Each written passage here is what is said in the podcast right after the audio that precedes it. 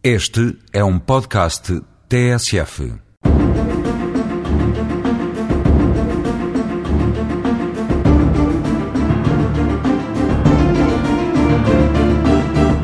Está arraigada a convicção popular de que um contrato, qualquer que ele seja, só se mostra firmado entre as partes caso conste documento escrito e nele sejam apostas as correspondentes assinaturas.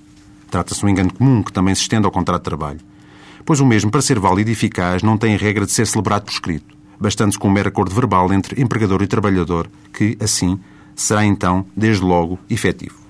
Realce que, embora não exista em regra essa obrigação, nada impede as partes ainda assim, por uma questão de segurança e rigor, celebrarem por escrito o contrato de trabalho. Importa, contudo, referir que esse princípio da informalidade do contrato de trabalho conhece algumas exceções, como é o caso das seguintes situações. Contrato de promessa de trabalho que acontece quando empregado e patrão se comprometem a, no futuro, virem a celebrar um contrato de trabalho.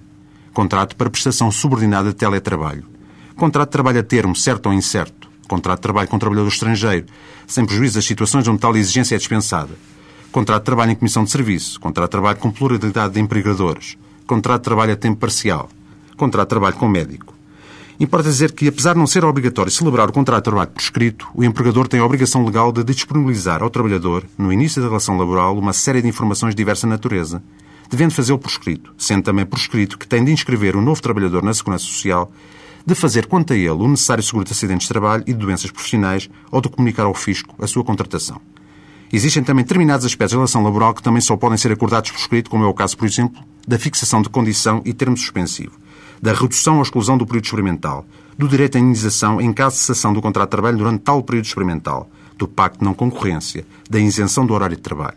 O contrato de trabalho pode assumir a forma de contrato de adesão, aplicando-se então o regime das cláusulas gerais contratuais aos aspectos essenciais daquele em que não tenha havido prévia negociação individual.